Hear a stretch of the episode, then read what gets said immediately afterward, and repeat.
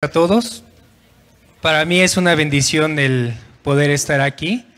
Para los que no me conocen, mi nombre es José Manuel para servirles y me gustaría conocer si hay alguien, alguna persona que no había venido aquí a nuestra iglesia, si pudiera levantar la mano. ¿Alguna persona nueva? ¿No? Ah, bienvenidos. Eh, muchas gracias por estar aquí. Como ya se dieron cuenta, la verdad es que estamos aquí para alabar a Dios y darle gracias por todo lo que nos ha, nos ha dado.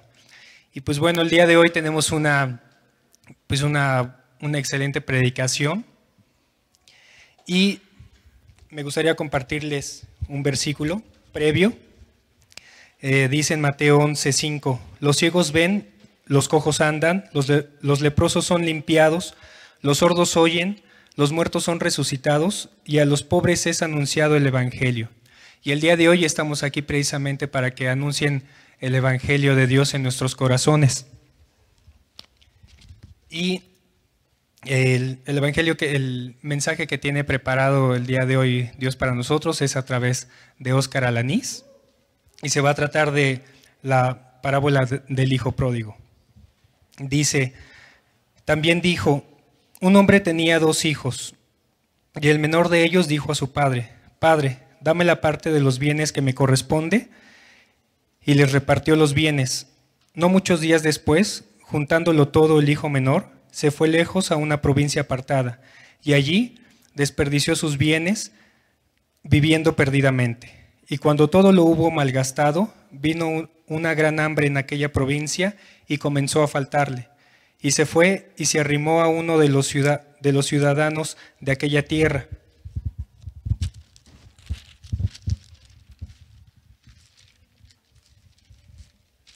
el cual envió a su, a su hacienda para que, para que, apacentase cerdos, y le deseaba, y, y deseaba llenar su vientre de las algarrobas que comían los cerdos, pero nadie le daba. Y volviendo en sí dijo, ¿Cuántos jornaleros en casa de mi padre tienen abundancia de pan? Y yo aquí perezco de hambre. Me levantaré e iré a mi padre y le diré, Padre, he pecado contra el cielo y contra ti. Ya, ya no soy digno de ser llamado tu hijo. Hazme como uno de tus jornaleros. Y levantándose, vino a su padre. Y cuando aún estaba lejos, lo vio su padre y fue movido a misericordia y corrió, y se echó sobre su cuello y le besó. Y el hijo le dijo, Padre, he pecado contra el cielo y contra ti, y ya no soy digno de ser llamado tu hijo. Pero el padre dijo a sus siervos, Sacad el mejor vestido y vestidle, y poned un anillo en su mano y calzado en sus pies, y traed el becerro gordo y matadlo, y comamos y hagamos fiesta. Porque este es mi hijo, porque este mi hijo muerto era y ha revivido se había perdido y es hallado, y comenzaron a regocijarse. Recibamos con un aplauso a Óscar Alanís, por favor.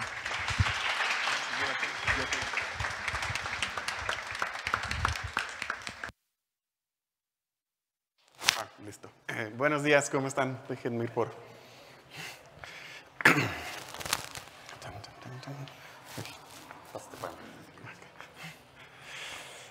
Es que si no tengo mis notas capaz que termino predicando de otra cosa.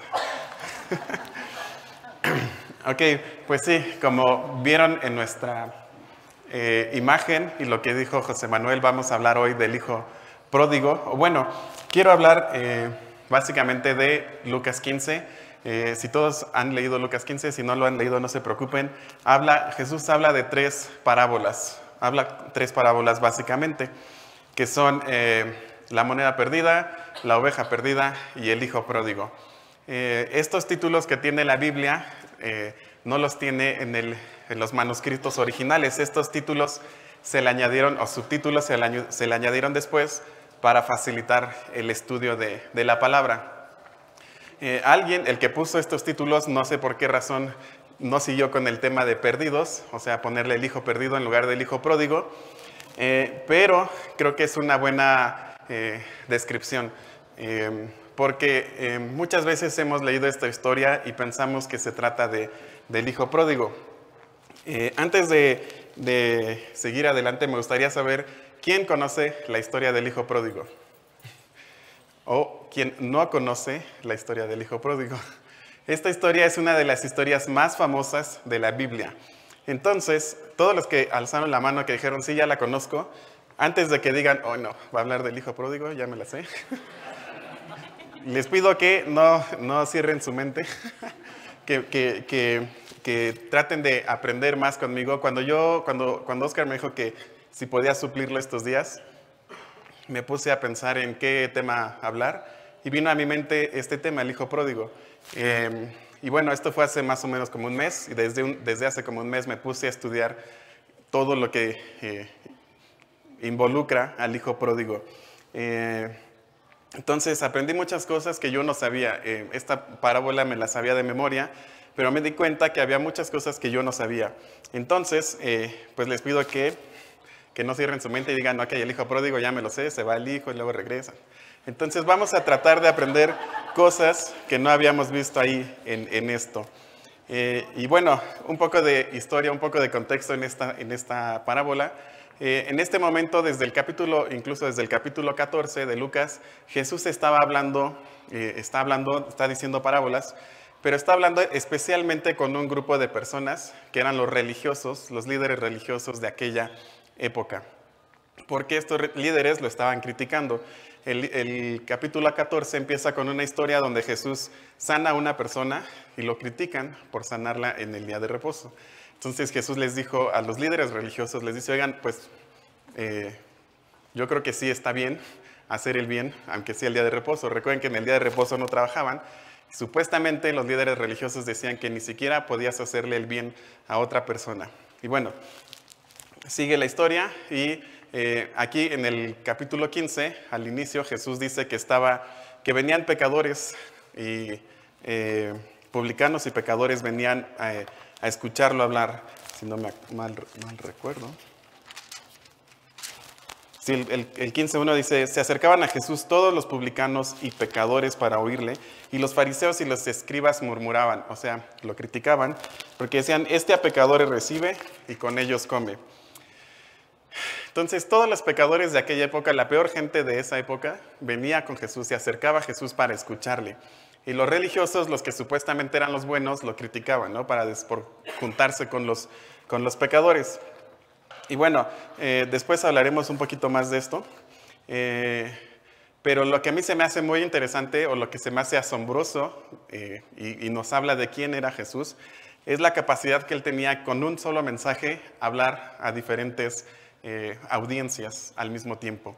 Entonces aquí está hablando con los pecadores y publicanos, o sea, las, peores personas, las, personas que nadie quería en ese tiempo, las personas que todo el mundo decía, él es un pecador, eh, no sé, es un ratero, es, no sé, cosas así. Él se acercaba a ellos, hablaba con ellos y los religiosos también venían, ¿no? Y al mismo tiempo, en el mismo mensaje, Jesús le hablaba a las dos personas tanto a los pecadores como a los religiosos.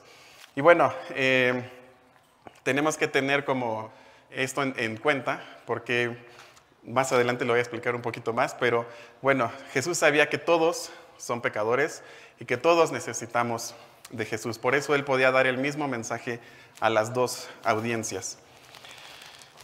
Entonces, eh, bueno, vamos a, regresar, o bueno, vamos a avanzar. Eh, Está hablando de la moneda perdida que una mujer pierde y la busca hasta que la encuentra. Después del pastor que se pierde una oveja y la busca igual hasta que, hasta que la encuentra. Después de esto empieza a contar la historia del hijo pródigo, que es básicamente como una continuación de las dos anteriores. Se trata exactamente como de lo mismo, ¿no? De cómo algo se pierde y Dios hace todo lo posible por encontrarlo. Eh, y bueno, eh, como les decía, eh, pues todos no sabemos esta historia, la mayoría no sabemos esta historia, y si no, pues ya les dije que es el hijo que se va y regresa. Eh, pero vamos a aprender cosas nuevas. Y todos, por ejemplo, pensamos que cuando el hijo pródigo dice, la Biblia que dice que el hijo pródigo se dio cuenta de dónde estaba y dijo, voy a regresar a mi papá, todos pensamos que en ese momento el hijo pródigo se arrepiente, pero en realidad ahí no estaba arrepentido. Y eso lo vamos a ver un poco más adelante. Igual la palabra pródigo muchas veces ya la confundimos con que pródigo es, ser alguien malo o alguien que gasta todo lo que tiene, pero no. Y voy a leer la definición tal cual del diccionario. Y dice, eh, un pródigo es una persona que desperdicia y consume su hacienda en gastos inútiles, sin medida ni razón. También es una persona que desprecia generosamente la vida u otra cosa estimable. También es una persona muy dadivosa. Eh, y por último, es una persona que tiene o produce gran cantidad de algo. Entonces, vemos que el título de pródigo, pues tal vez sí le quede bien a la, a la eh, ¿cómo se dice?, a la historia, porque nos damos cuenta que el hijo es pródigo porque él desperdició su herencia sin ninguna razón y de manera inútil. El hermano, ¿se acuerdan que hay un hermano, el hermano mayor en la historia? Es pródigo porque también él desprecia la vida que tiene. Y de eso vamos a hablar más adelante. Y por último, el padre es pródigo porque es una persona muy dadivosa, muy generosa y porque también tiene la capacidad de producir mucho. Entonces, por eso le quise poner a la serie pródigos, no le puse el hijo pródigo porque eh, vamos a hablar de los tres personajes y los tres personajes son pródigos. Hoy vamos a hablar del hijo, la próxima semana del hermano y la tercera semana del padre. Entonces, todos somos pródigos de alguna manera u otra. Eh, y si no me crees, en esta serie mi intención es que todos salgamos diciendo, oye, yo sí fui un hijo pródigo, ahora quiero ser como el padre pródigo.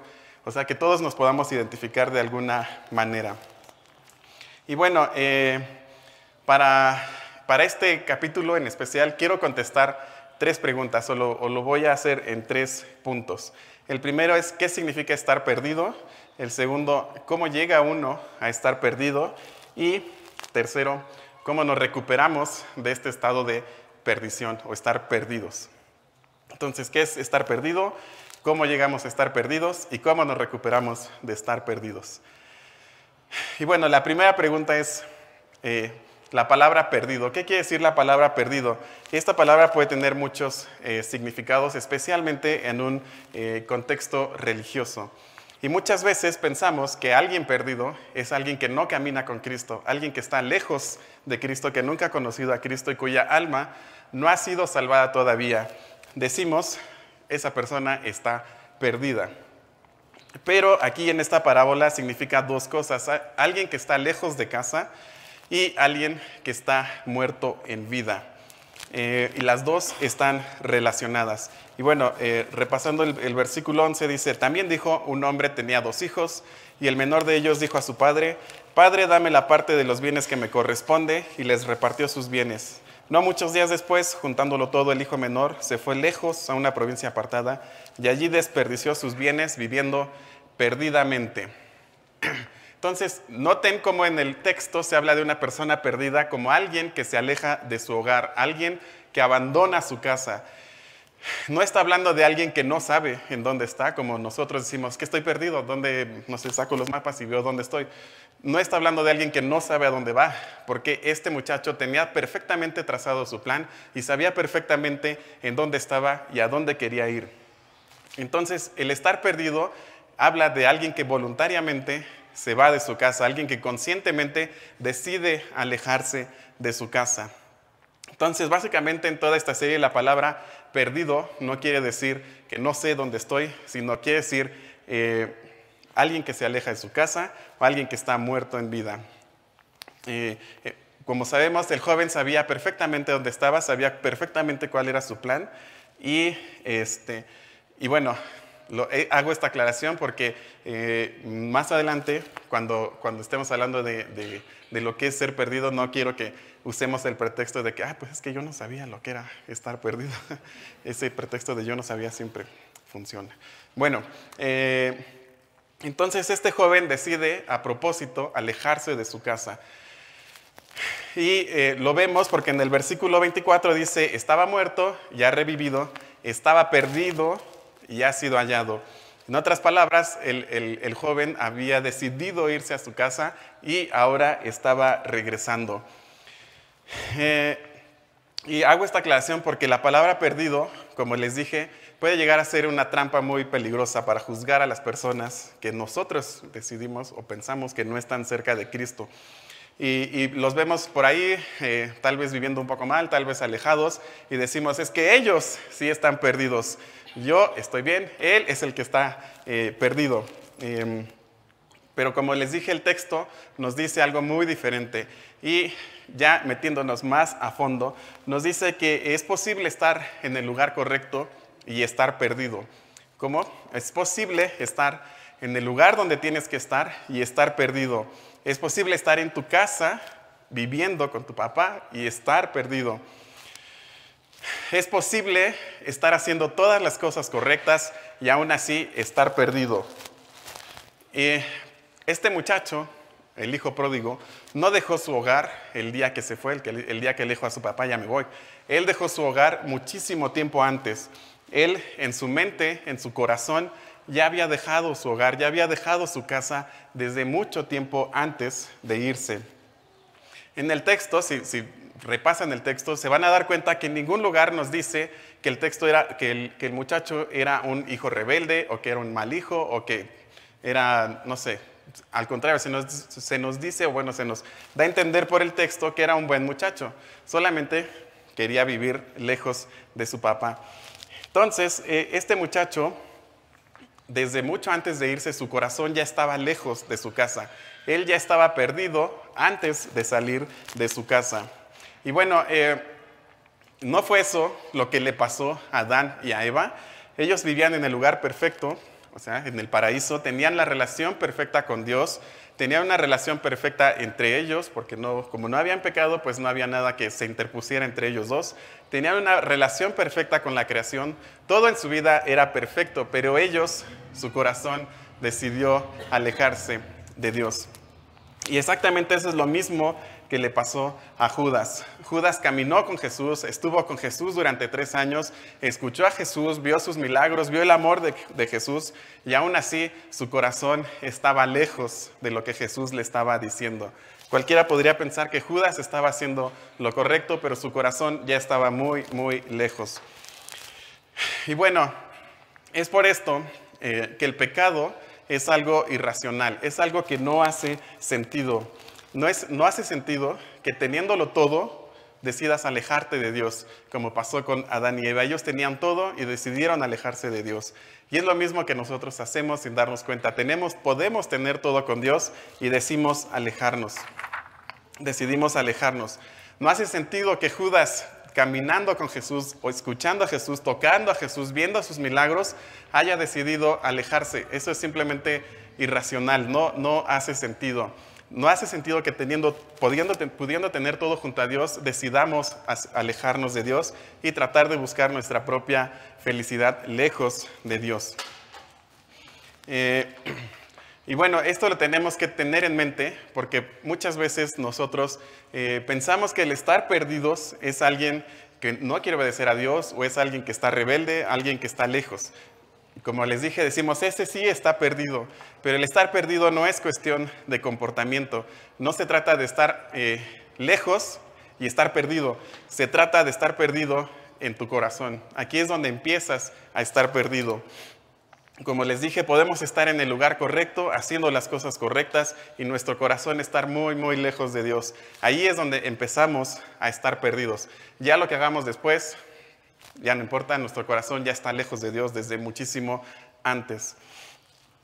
Y por eso Dios dice que donde está tu corazón, ahí estás tú. Eh, esto es como cuando te despides de alguien o hablas por alguien que, con alguien que está lejos y le dices, oye, estoy en corazón o mi corazón está contigo. Es lo mismo que con Dios, cuando decides alejarte, tu corazón está lejos de Dios. Entonces, la pregunta es, ¿dónde está tu corazón hoy? ¿A qué le llamas casa? ¿A qué le llamas hogar? ¿Dónde estás? Donde dices, aquí voy a estar bien. Y bueno, la segunda pregunta es, ¿cómo alguien llega a estar perdido? ¿Cómo es que alguien se puede, puede llegar a este punto de estar tan perdido? Eh, ¿Cómo es que alguien viviendo en un ambiente perfecto decide alejarse? ¿Cómo alguien puede estar en casa y su corazón estar lejos? Y cualquiera de nosotros caemos en esto eh, en algún momento u otro. Por eso es tan importante estudiarlo. El versículo 12 dice, y el menor de ellos dijo a su padre, Padre, dame la parte de los bienes que me corresponde, y les repartió sus bienes.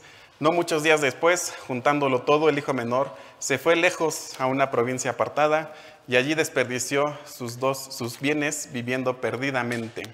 Estos versículos son muy importantes para entender cómo funciona el corazón humano, para entender cómo es que nuestro corazón empieza a trabajar para evitar caer en esto de alejarnos.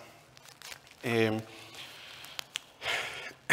bueno, el menor de ellos dijo a su padre, padre, dame la parte de los bienes que me corresponde y le repartió sus bienes.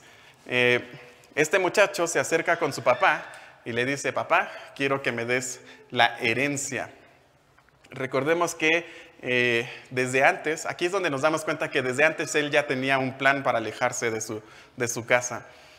Él quería irse lejos, donde su papá no estuviera, donde supuestamente él iba a poder ser libre y él iba a poder hacer todo lo que él pensaba que lo iba a hacer feliz. Pero le faltaba algo para poder cumplir con su plan. Le faltaba pues los recursos para poderse ir y el único que tenía los recursos era el papá. Entonces él se da cuenta que básicamente su papá le está estorbando en sus planes para irse. Em, él va con su papá y le dice, papá, dame mi herencia, dame lo que es mío. ¿Saben lo que quiere decir esto? Todos sabemos que para recibir una herencia, la persona que te hereda tiene que morir. No puedes heredar si la persona no ha muerto. Bueno, ahora se usa eso de que herencia en vida y no sé qué, pero realmente cuando heredas a alguien es porque está muerto. O sea, eh, este muchacho lo que le está diciendo realmente al papá es, yo quisiera que tú estuvieras muerto. Yo quisiera que te murieras para poder recibir lo que yo, lo que es mío. Imagínate cómo se sintió el papá en ese momento. ¿no? Eh, se da cuenta que su hijo estaba con él no porque lo quisiera, no porque era su hijo, sino simplemente por conveniencia. Simplemente porque iba a estar con él hasta que este muchacho eh, pudiera sacarle al papá todo lo que quería sacarle. Entonces, eh, eh, en su corazón, el papá simplemente es como un medio para cumplir con sus, con sus planes. No está con su papá, no está con su papá porque es su papá, porque sea su papá, porque quiera su papá. Está con su papá simplemente por lo que su papá le da. Y esto es bien triste. Eh, me imagino que los papás que estén ahorita aquí en la audiencia se lo podrán imaginar. O sea, que saber que tu hijo nada más está contigo por conveniencia. Y tal vez nosotros hemos hecho esto también con nuestros padres, estar con ellos simplemente por conveniencia. Em, y esto es muy triste y es muy peligroso porque nosotros podemos hacer exactamente lo mismo con Dios. Podemos estar con Dios no porque Él sea Dios, sino porque queremos ver qué le sacamos. Pensamos que Dios es una de esas máquinas donde pones la moneda y te da las papitas. Y esto es muy, muy, muy triste. Podemos eh, caer en la trampa de decirle a Dios, estoy contigo por los beneficios, pero en cuanto los beneficios ya no sean beneficios, me voy a alejar de ti. Y estamos con Dios por lo que nos pueda dar, no por lo que Él es. Y bueno, regresando a la historia, lo que hace este muchacho con su papá es terrible, es, o sea, es muy, muy triste.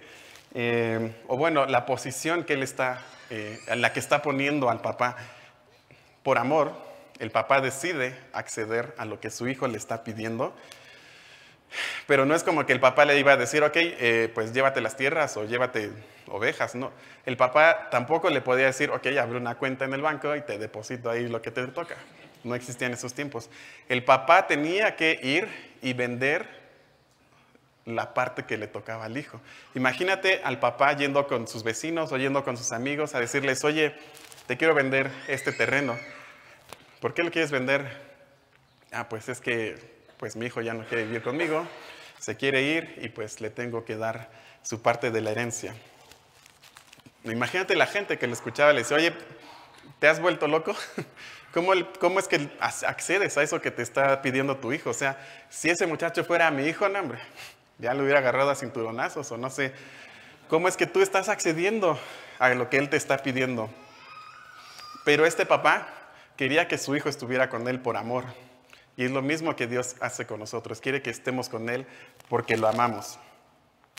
Y bueno, el Padre simplemente se aguanta la vergüenza y el dolor de tener que ir a vender sus propiedades para poder dárselas a, su hijo. Además, él sabía que en cuanto tuviera el dinero era para que el hijo se fuera, no era para que, no sé, el hijo pusiera un negocio, no sé, era para que el hijo se fuera. O sea, él estaba dando las cosas para que se pudiera ir. Pero, como les dije, él amaba mucho a su hijo y esto lo hace por amor a su hijo. Pero el hijo, tristemente, no atesoraba a su papá en lo más mínimo. No le importaba la dignidad de su papá, no le importaba el honor de su papá, no le importaba si los vecinos se burlaban de su papá. A él no le importaba para nada el papá, mucho menos le importaba si le estaba causando algún dolor a su papá. Él simplemente quería hacer sus planes. Y bueno, el papá decidió hacer esto porque amaba a su hijo y aquí es donde vemos el verdadero corazón del padre, el padre que está dispuesto a dar todo por sus hijos. Y bueno, el muchacho recibe lo que le dan, le recibe su herencia y se va a una tierra lejana. Aquí es donde nos damos cuenta que el muchacho ya tenía un plan desde antes de salir para lo que iba a hacer.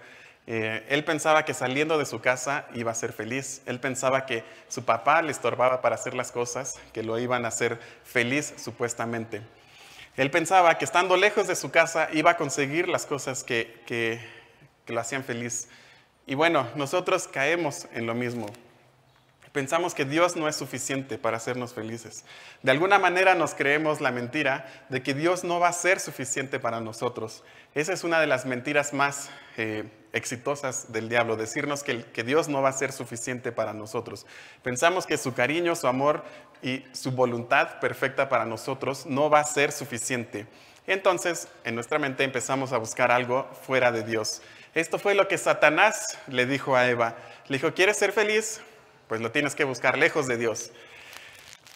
Si tú quieres ser feliz, no puedo creer lo que Dios te dijo. Dios te dijo que, que no podías comer, que no podías buscar tu propia felicidad. Dios es, te está arruinando la vida. Dios no quiere que seas feliz. Dios eh, te está engañando y te está diciendo que no puedes ser feliz. Y esto es también lo que le pasó a Judas caminando tres años con Cristo y no fue suficiente.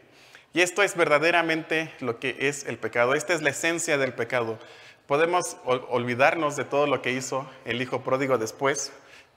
El verdadero pecado había sido alejarse de su papá o pensar que lejos de su papá es donde iba a ser feliz.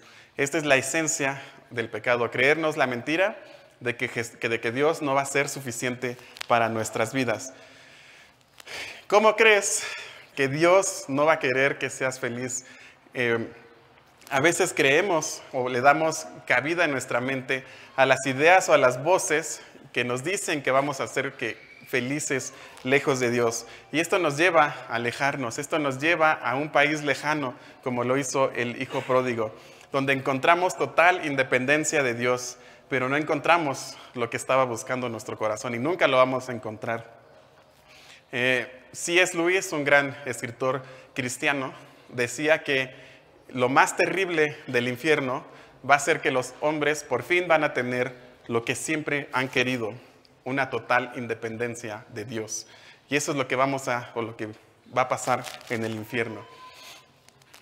Eh, detrás de todo esto está la gran rebeldía de un corazón que le dice no al corazón de amor del Padre, al amor radical del Padre.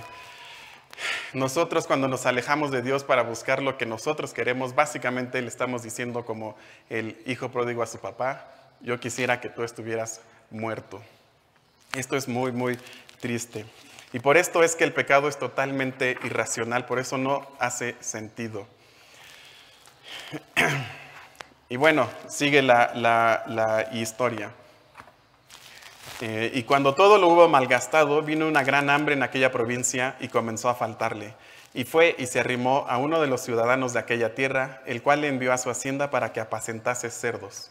Y deseaba llenar su vientre de las algarrobas que comían los cerdos, pero nadie le daba nada. O sea, si esta historia ya era mala, se empieza a poner peor todavía. Este muchacho se va, vive mal, no sabemos eh, no dice la Biblia específicamente cómo vivió mal, simplemente dice que todo lo malgastó. Eh, y ahora que es libre, hace todo lo que se le puede ocurrir, todo lo que siempre quiso hacer, que pensaba que le iba a dar la felicidad, hasta que se le acaban los recursos. Y bueno, recordemos que este muchacho era judío y seguramente se fue a un país eh, a vivir entre gentiles, o sea, siendo de un país, se fue a vivir a un país enemigo, eh, que toda la vida habían sido enemigos. Eh, y supongo que mientras tuvo los recursos para pagar las fiestas, pues las personas, digamos que le decían, ok, está bien, puede ser nuestro amigo. En cuanto se le acabaron los recursos, pues se le acabaron también los amigos, o los que decían que eran sus amigos. Y bueno, aunque las cosas ya estaban mal, continúan poniéndose peor. Em, él piensa, él, tiene en su mente que todavía puede salir adelante con sus propios recursos.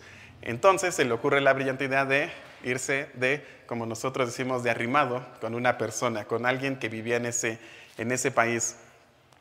Em, y esto es muy interesante porque él no fue a decirle a alguien, oye, ¿quieres que trabaje? Dame trabajo, hago lo que quieras, pero eh, ponme a trabajar a cambio de que me des de comer.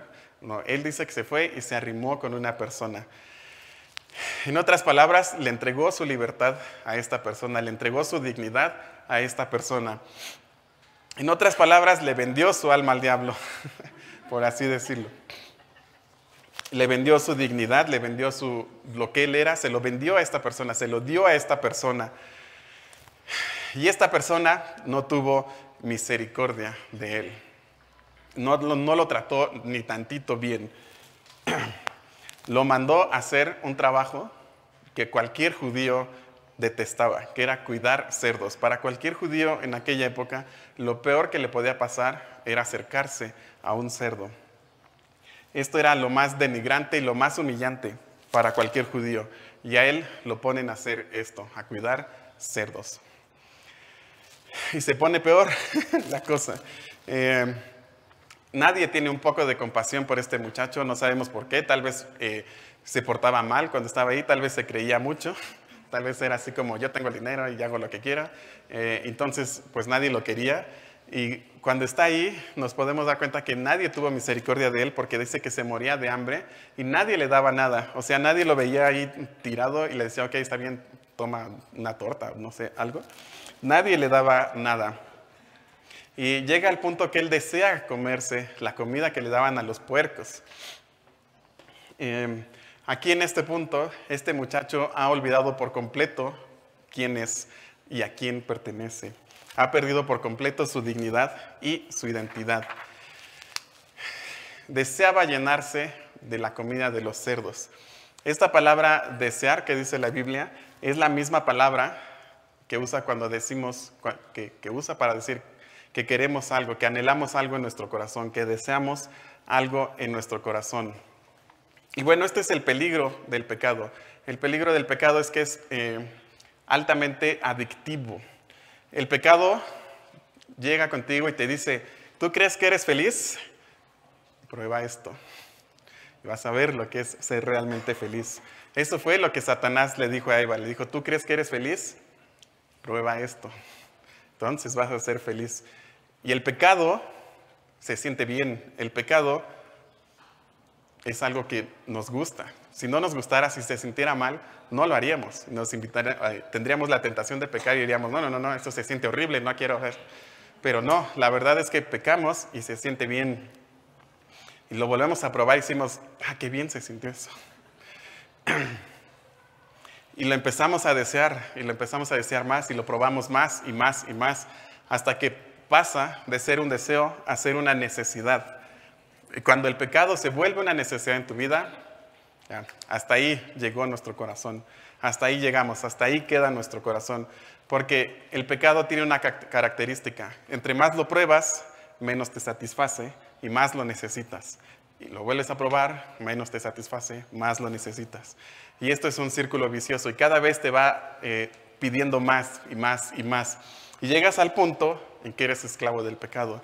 Y llegas al punto donde pierdes tu dignidad y tu identidad. Y llegas al punto donde, como este muchacho que dice, quería comer la comida de los puercos. muchas veces eso es lo que nos lleva a hacer el pecado. Estamos alimentando nuestra alma de cosas que no sirven para nada, de cosas que pues básicamente son comida de puercos. Y eso es lo que estamos buscando darle a nuestro corazón. Y ese es el problema del pecado. Entre más lo pruebas, menos te satisface y más lo necesitas. Y no hay ningún pecadito, porque muchas veces pensamos que ah, es un simple pecadito. No, un pecadito se convierte en un pecadote. Todo empieza en el corazón. ¿Se que les dije, empiezas a estar perdido en el corazón? Ahí es donde nos alejamos de Dios cuando creemos que el papá, que el padre no va a ser suficiente para nosotros. Y bueno, si podemos llegar a este punto y podemos darnos cuenta de esto, entonces podemos eh, continuar con la historia. Y dice el versículo 17, y volviendo en sí, dijo, ¿cuántos jornaleros en casa de mi padre tienen abundancia de pan y yo aquí perezco de hambre? Me levantaré e iré a mi padre y le diré, Padre, he pecado contra el cielo y contra ti, ya no soy digno de ser llamado tu hijo. Hazme como a uno de tus jornaleros. Y levantándose vino a su padre, y cuando aún estaba lejos, lo vio su padre y fue movido a misericordia. Y corrió y se echó sobre su cuello y le besó. Esta es la parte, digamos, feliz de la historia.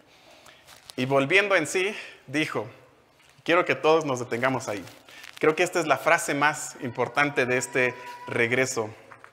Cuando el, muchacho vuelve en sí, o sea, se da cuenta de, qué está haciendo, se, está, se, da cuenta de dónde está.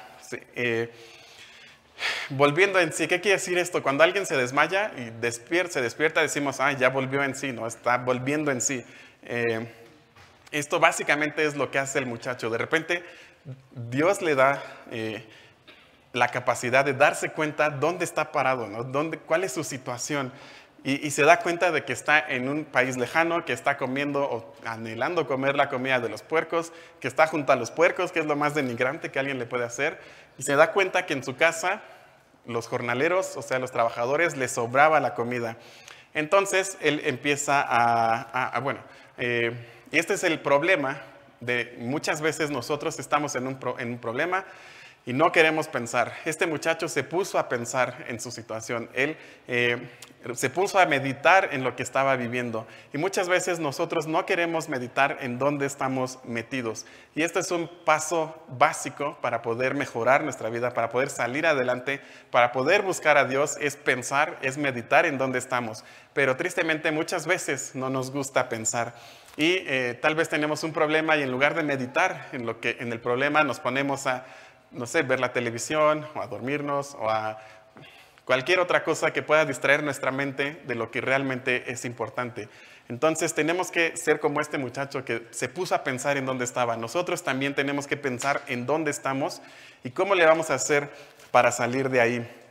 Entonces, eh, por esta razón les digo que este muchacho aquí no se había arrepentido de sus malos caminos, porque él empieza a formular un plan. Eh, y empieza a decir, me levantaré, iré a mi padre y le voy a decir esto y esto y aquello y voy a trabajar. En otras palabras, eh, él lo que está diciendo, voy a ganar, voy a comprar mi perdón. Eh, yo voy a ir a mi papá, le voy a decir dos, tres palabras bonitas, sé que mi papá me ama, no me va a rechazar, ya con que me ponga a trabajar voy a empezar a ahorrar dinero y en algún momento le voy a decir, ok papá, aquí está todo lo que me diste, perdón. Y su papá le va a decir, ah, ok, muy bien, hijo, gracias, ya puede ser otra vez mi hijo. Él estaba tratando de comprar su perdón, pero eh, ese es eh, un, problema. Nosotros no podemos de ninguna manera eh, comprar nuestro perdón. No podemos llegar con Dios y decirle, hice tal cosa, tal cosa, tal cosa, y Dios no va a decir, ah, ok, estás perdonado. no, esto jamás va a pasar. ¿Ustedes creen que aunque el muchacho juntara todo el dinero del mundo, ¿ustedes creen que el papá iba a poder como sanar la herida que le había hecho al papá? O sea, jamás lo iba a poder hacer. Entonces él está tratando de comprar su perdón. Cuando estás realmente arrepentido, no tienes un plan. Lo único que haces es, hice mal, tengo que pedir perdón y ya no, a ver qué pasa. Eh, espero que, me pueda perdonar. No sé, si, hiciste algo contra una persona y estás realmente arrepentido, le dices, oye, perdón. No vas con la persona y le dices, oye, perdón, y tengo este plan para que me puedas perdonar. Simplemente cuando estás arrepentido, simplemente pides perdón y ya. Em, pero a pesar de esto, el muchacho estaba dando los pasos correctos. El primero fue darse cuenta dónde estaba.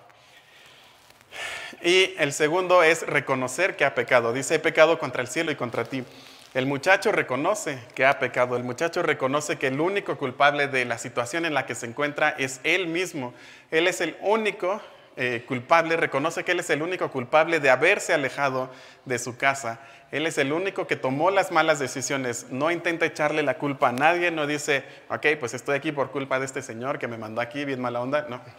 Él dice, yo tuve la culpa de mis malas decisiones, yo fui el que pecó, yo soy el único culpable de esto.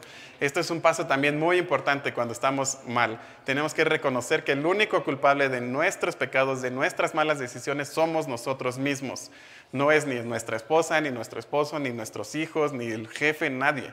Nosotros somos los únicos responsables de los males que hacemos. Y bueno, otra cosa que tiene bien el muchacho es que dice, he pecado contra el cielo y contra ti. Todos nuestros pecados, todos los pecados que cometemos, así hasta los pecaditos, eh, son verticales, que quiere decir que ofenden a Dios, y horizontales, que de alguna manera afectan a las personas que están junto a nosotros. O sea, no hay, no hay forma de pecar y pensar que no le va a afectar a alguien que está junto a nosotros. No hay forma de decir, esto lo estoy haciendo a escondidas, nadie se va a dar cuenta, no estoy afectando a nadie. Todos nuestros pecados afectan a alguien de alguna manera. Esto es especialmente interesante eh, para las personas que están casadas, porque muchas veces piensan que pueden hacer algo escondidas y no va a afectar su matrimonio, pero todos nuestros pecados afectan de una manera o de otra a nuestros semejantes y obviamente afectan primero nuestra relación con Dios. Y bueno, levantándose vino a su padre, y cuando aún estaba lejos lo vio su padre, y fue movido a, misericordia, y corrió y se echó sobre su cuello y le besó. El papá fue movido a misericordia y corrió. El papá no es un papá orgulloso que diga, uy, a ver cuándo regresa, mira, ahí viene. que se ponga a trabajar. ¿no? no quiero verlo, o, ah, sí, mi hijo. No, el papá no es un papá orgulloso, el papá es un papá amoroso. Y cuando ve que su hijo viene lejos, corre a recibirlo. Ahora es muy normal que nosotros digamos, ah, mira, el papá está corriendo a recibir a su hijo. Y vemos, eh, no sé, videos muy eh, emocionantes, no sé, en el aeropuerto de gente que corre a, recibirse. Eh, en ese tiempo los papás no corrían, Podían correr los jóvenes, podían correr tal vez las mujeres, pero los hombres maduros no corrían. Y no corrían por la simple y sencilla razón de que usaban túnicas largas. Entonces, para correr, tenían que levantarse la falda, bueno, la túnica. No, no, no corrían, no había forma de correr porque al levantarse la, túnica era vergonzoso para ellos. Ellos no corrían ni aunque sonara la alerta sísmica, o sea, no corrían nunca.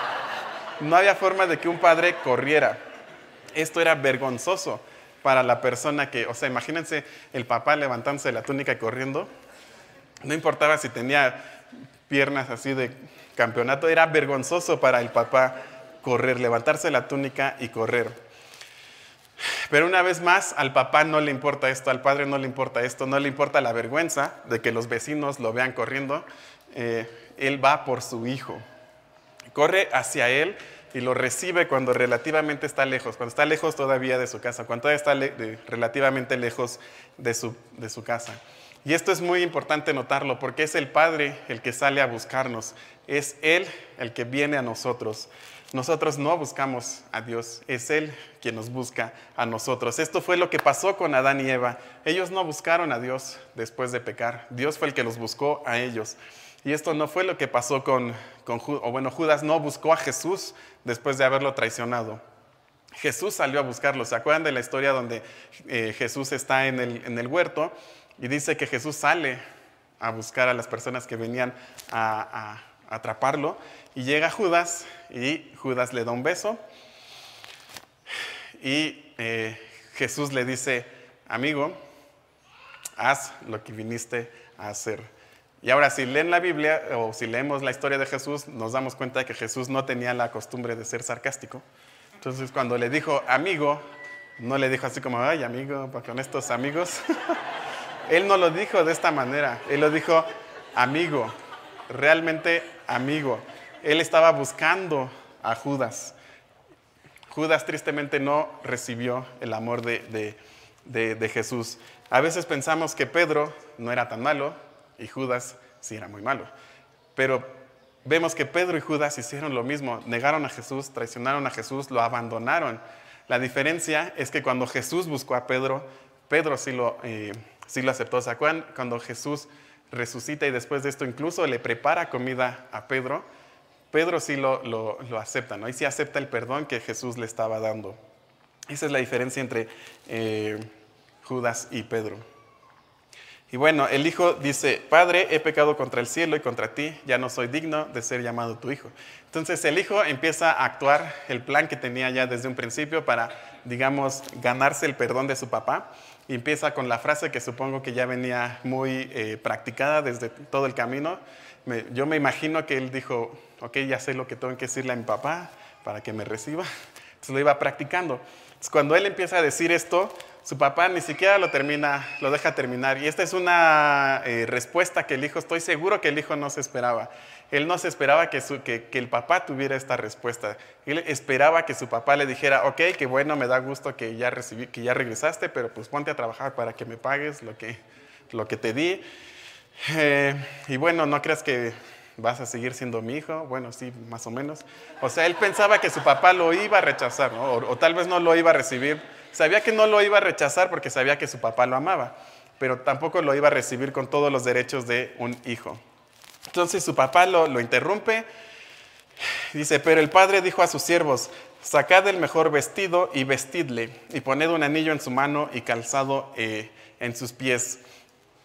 Y bueno, eh, no es nuestro arrepentimiento lo que nos trae de regreso. Esto es un buen principio, pero lo que nos trae de regreso realmente es el corazón del Padre, es el amor de Dios, es el saber que nuestro Padre nos ama y nos está esperando y está esperándonos con los brazos abiertos y nos va a restaurar de todas las cosas que hemos, todo lo mal que traemos. Eh, sabemos que tal vez no podamos pagar el perdón al Padre, pero sabemos que el Padre nos ama y no nos va a rechazar. Entonces el padre dice, saquen el mejor vestido. Imagínense la escena, seguramente el hijo venía sucio, con la ropa, la, ropa rota, eh, no sé, todo mal vestido, mal peinado. Y esto es lo que hace eh, Dios con nosotros. Cuando llegamos con Él, Él nos cubre con su ropa, con la ropa limpia, y cubre todo lo que, eh, todo lo que hemos hecho mal, lo cubre, y para Él ya no existe esto que, estamos, que hemos hecho, que hecho mal, que lo que hemos hecho mal. Dice, pongan un anillo, y quiere decir que todos los derechos de hijo han sido restituidos. Eh, no le preguntó nada, no le dijo nada, no le dijo vas a tener que trabajar de aquí en adelante o te vas a tener que portar bien. No, él simplemente le dijo ponle el anillo y todos sus derechos como hijo han sido restituidos. O sea, su papá ya no se acuerda de todo lo malo que hizo, simplemente que está ahí y es su hijo en todos los sentidos. Y eso es exactamente lo que Dios hace con nosotros. Él nos cubre y Él nos da un anillo y nos dice, tú eres mi hijo. Oye Dios, pero es que hice tal cosa, no me importa lo que hayas hecho, yo te perdono. Y dice, y traed el becerro gordo y matadlo y comamos y hagamos fiesta. Carne, carnita para todos. Y, bueno, en estos tiempos, en esta cultura, la carne no era algo común, el comer carne no era algo común. Esto estaba reservado para ocasiones especiales, especialmente comida de, becerro, como dice aquí. Estaba eh, eh, reservado para las fiestas, para las comidas, digo, para las ocasiones especiales. Entonces, imagínense lo alegre y lo festivo del momento, ¿no? Estaban súper felices, estaban súper contentos. Y esto es lo que pasa cuando uno de nosotros regresa a Dios. No importa si estamos lejos de Dios y nunca hemos escuchado a Dios, nunca hemos tenido a Dios en nuestro corazón, o no importa si sí lo hemos tenido y hemos decidido alejarnos, cada vez que regresamos hay fiesta en el cielo. Y dice el versículo 24, porque este mi hijo muerto era y ha revivido, se había perdido y es hallado. Y comenzaron a regocijarse. Entonces, ya que entendimos qué es lo que es estar perdido, qué es lo que es estar lejos, pues nos damos cuenta de la importancia de este versículo. Eh, y bueno, eh, la pregunta aquí, o la pregunta con la que quiero terminar es, ¿crees que tú estás lejos? ¿Crees que tú estás perdido? ¿Y crees que en ti no hay nada para comprar tu perdón? Y esta pregunta es para los que están, eh, han estado cerca de Dios y se han alejado, tal vez en este momento te has decidido alejar de Dios. Esto es para, las personas que nunca han estado cerca de Dios, siempre han estado lejos de Él y no saben cómo regresar hacia Él. Yo espero que durante esta plática hayas podido volver en ti, como dice el, el pasaje, que hayas pensado en la situación en tu vida y tal vez pienses que sí hay cosas en tu vida que están lejos de Dios, que tu corazón ha decidido alejarse de Dios. O tal vez estás pensando que tú nunca has estado cerca de Dios y quieres ser como este hijo pródigo que regresa con Dios.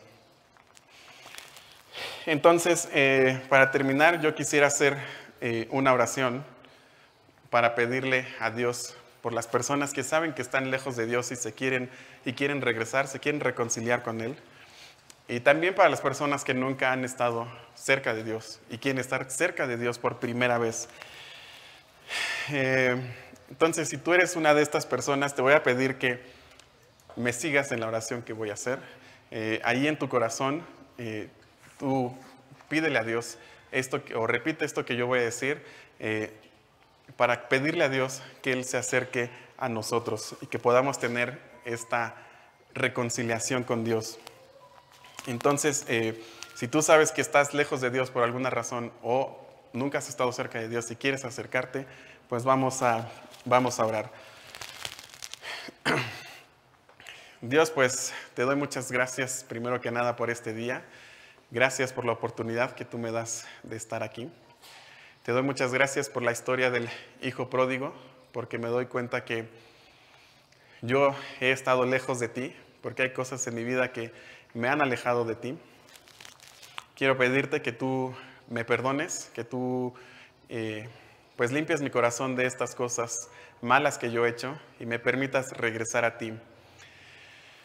Eh, si tú nunca has tenido a Cristo en tu corazón y lo quieres tener ahora, pues repite esto que también voy a decir. Dios, pues me doy cuenta que mis pecados me han alejado de ti. Me doy cuenta que lejos de ti, pues no he encontrado nada, no he encontrado la felicidad que yo pensé que iba a encontrar. Eh, en este momento me doy cuenta que estoy lejos de ti, pero también me doy cuenta que tú has salido a recibirme. Te quiero pedir eh, que tú me perdones por todas las cosas malas que yo he hecho. Te quiero pedir que tú me hagas un hijo tuyo, que limpies mi corazón y que podamos eh, pues tener esta fiesta de reconciliación. Te doy gracias por todo lo que Jesús hizo por mí al darme esta oportunidad. Y pues todo esto lo pido confiando en ti. En nombre de Jesús. Amén. Ok, pues bueno, este es como el primer capítulo de la serie. Eh, espero que podamos volver en nosotros, podamos pensar realmente cuál es nuestra situación en la vida y siempre estemos dispuestos a pensar. Es muy importante pensar porque muchas veces el mundo no nos permite pensar o se nos enseña a no pensar y hay muchísimas distracciones. Entonces todos los días meditemos en cuál es nuestra situación, en qué cosas nos hemos alejado de Dios y cuáles cosas necesitan reconciliación con Dios.